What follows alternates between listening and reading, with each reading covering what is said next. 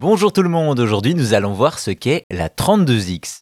Avant de passer à la Saturn, le constructeur japonais Sega a proposé une transition pour sa Mega Drive, un véritable booster pour la console, la 32X.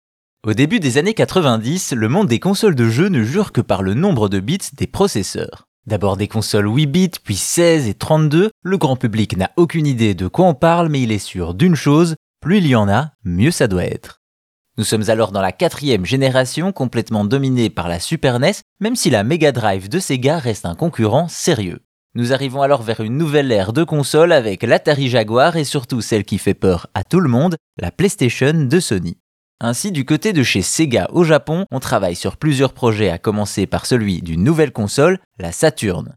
Celle-ci utiliserait un lecteur CD-ROM et plus de puissance pour rivaliser avec la concurrence. Cependant, aux États-Unis, la Mega Drive fait encore de bonnes ventes et Sega USA va travailler sur une extension plutôt qu'une console à part entière. C'est ainsi qu'en 94, le 32X est disponible. Il a une forme de boîtier au bord arrondi, se place dans le port cartouche de la console et peut lui-même accueillir ses propres jeux dédiés. Il s'agit donc bien d'un périphérique qui permet de passer sa Mega Drive de 16 à 32 bits dans les faits, cela se traduit par l'amélioration des couleurs et des graphismes 2D, également la présence de 3D même si celle-ci est très décevante, et enfin l'amélioration du son en ajoutant des canaux audio.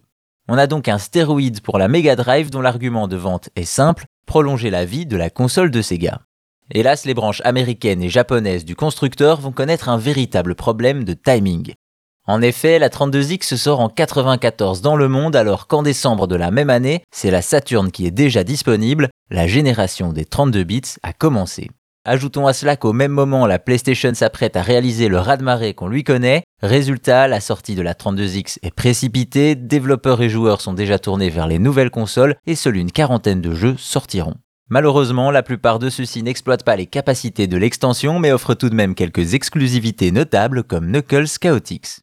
Au final, apeuré par la Jaguar d'Atari et la PlayStation de Sony, Sega choisit de mettre à jour sa Mega Drive avec sa 32X en attendant la Saturn. Hélas, le mauvais timing fera de cette extension un échec commercial et pour certains, il marque même le début de la fin du constructeur nippon.